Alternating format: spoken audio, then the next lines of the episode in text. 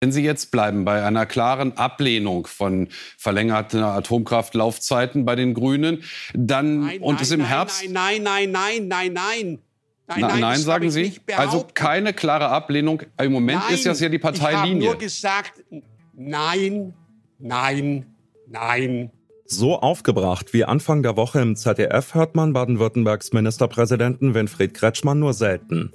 Es ging um die Frage, ob sich die Grünen trotz Energiekrise komplett gegen eine mögliche Atomkraftverlängerung sperren. Der beschlossene Atomausstieg zum Jahreswechsel wird aktuell wieder heiß diskutiert. Aber worum geht es den politischen Parteien in dieser Debatte? Pragmatische Lösungen oder politische Schachzüge? Das fragen wir uns heute. Ich bin Johannes Schmidt. Hi.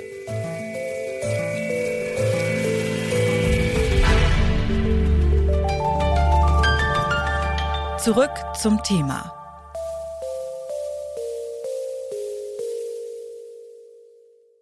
Es gibt in den USA die falsche Vorstellung, dass wir sehr abhängig wären von diesem russischen Gas. Das ist aber, wenn man den Energiemix in Deutschland insgesamt betrachtet, nicht richtig. So klang Bundeskanzler Scholz vor der Wahl vergangenes Jahr im Kandidatinnen-Talk bei der ARD.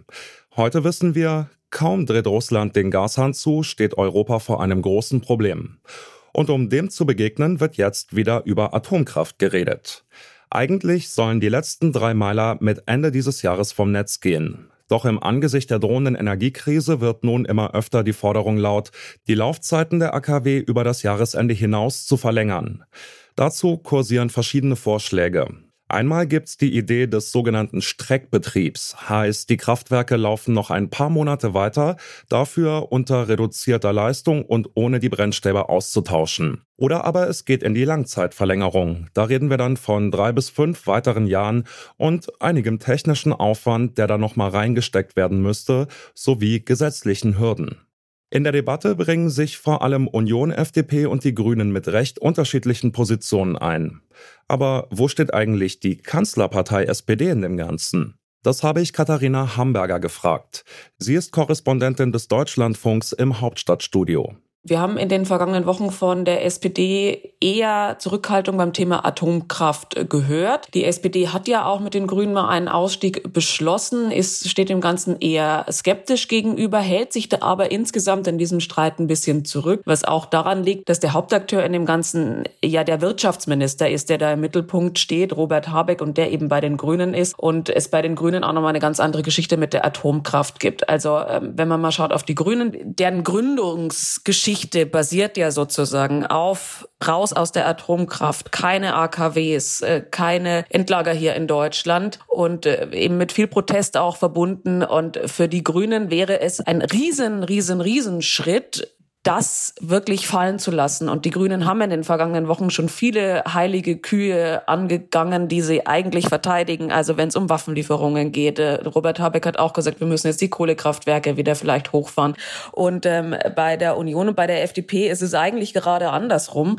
Für die ist der Atomausstieg ja sowieso etwas Schmerzhaftes gewesen. Also gerade bei der Union gibt es einige, die das als ganz schweren Fehler nach wie vor noch sehen und sich ein bisschen die alten Zeiten zurückwünschen. Gibt aber auch die anderen, die sagen, das war schon richtig. Also wir mussten da rausgehen. Das war einfach alles zu unsicher. Das hat dann schon nochmal auch eine, eine bisschen ideologische Komponente, auch eben bei diesen beiden Parteien, dass man sagt, die Atomkraft gehört zum wichtigen Energiemix dazu und die brauchen wir. Vielleicht muss man auch nochmal speziell auf die CSU schauen, die ja besonders für die Laufzeitverlängerung wirbt. Die hat mit Bayern, also Süddeutschland insgesamt hat eine besondere Abhängigkeit vom Gas, aber eben auch Bayern, gerade eben von diesem einen Atomkraftwerk ISA 2. Deswegen befürchten die, dass gerade wenn man die Atomkraftwerke jetzt auch noch abschaltet, da eine große Stromlücke entsteht, dass da auch die Industrie in Bayern bedroht ist und dass es da massive Probleme gibt. Die energieintensive Industrie ist in Bayern einfach ein, ja, ein großer Wohlstandsfaktor und im nächsten Jahr steht Landtagswahl an in Bayern.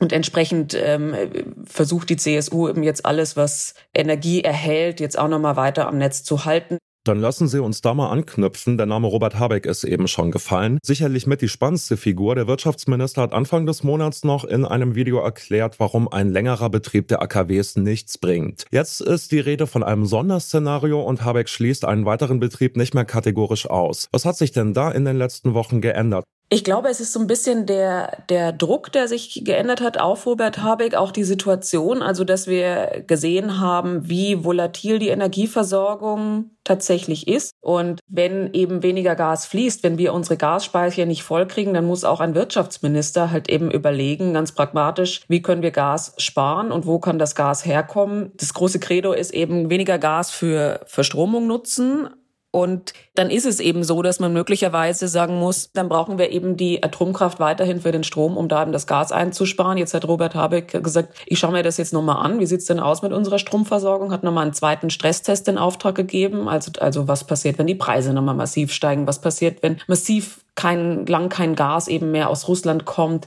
Und das Ergebnis des Stresstests, das wird jetzt ausschlaggebend am Ende sein, ob man die Atomkraft dann tatsächlich nochmal streckt. Da versucht er dann eben den sehr pragmatischen Weg zu gehen und im schlimmsten Fall für die Grünen wirft er dann Prinzipien dieser Partei über Bord, die man bislang nicht anfassen wollte. Union und FDP zeigen sich ja offen für mögliche Verlängerungsszenarien. Wie bewerten Sie denn deren Argumente? Also geht es hier um Pragmatismus in einer schwierigen Lage oder haben Sie eher den Eindruck, dass man die Grünen da treffen will, wo es ihnen besonders wehtut? Ich glaube, es ist so ein bisschen von beidem. Also zum einen habe ich ja schon gesagt, in Bayern gerade ist es so, dass man Angst hat um die energieintensive in Industrie, die auch grundsätzlich, glaube ich, der Union wichtig ist, dass man sagt, wir gucken nochmal speziell auf die Wirtschaft. Da sind die Drähte ja auch sehr eng. Und äh, eben auch bei der FDP ist es, würde ich sagen, so, dass man nochmal den speziellen Blick auf die Wirtschaft hat und entsprechend dann schaut, wo kommt in Zukunft der Strom und die Energie für diese Wirtschaftsbetriebe her. Aber die im Bund,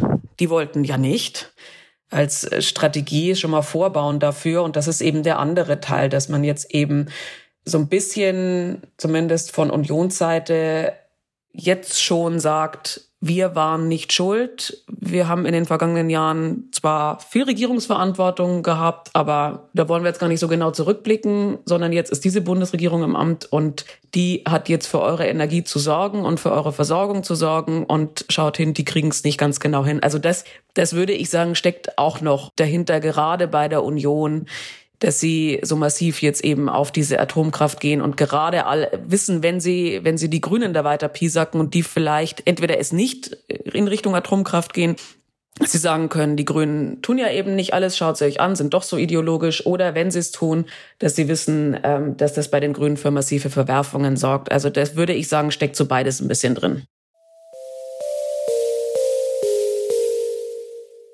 Nur noch rund fünf Monate, dann ist in Deutschland endgültig Schluss mit der Atomenergie. Eigentlich. Denn die drohende Energiekrise hat der Debatte um verlängerte AKW-Laufzeiten ein Revival beschert. Dabei geht's nur zum Teil um Zahlen und Fakten. Atomkraft, nein, danke, gehört vor allem für die Grünen zum Kern ihrer politischen Herkunft und Identität. Entsprechend schwer tun sich Robert Habeck und Co. mit einer möglichen Verlängerung, selbst um nur wenige Monate. Für Union und FDP, die den Atomausstieg tendenziell für einen Fehler halten, ist das ein gefundenes Fressen. Die Kanzlerpartei SPD hält sich momentan noch eher bedeckt. Wie auch immer der AKW-Streit am Ende ausgeht.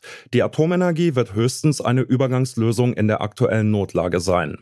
Die Zukunft gehört den erneuerbaren Energien, darin zumindest sind sich fast alle einig. Und damit sind wir raus für heute. An dieser Folge mitgearbeitet haben Mira Emmerling, Sophia Ulmer und Yannick Köhler. Produziert wurde die Folge von Andreas Propeller, Chef vom Dienst war Anton Burmester. Mein Name ist Johannes Schmidt und ich sage Tschüss. Zurück zum Thema vom Podcast Radio Detektor FM.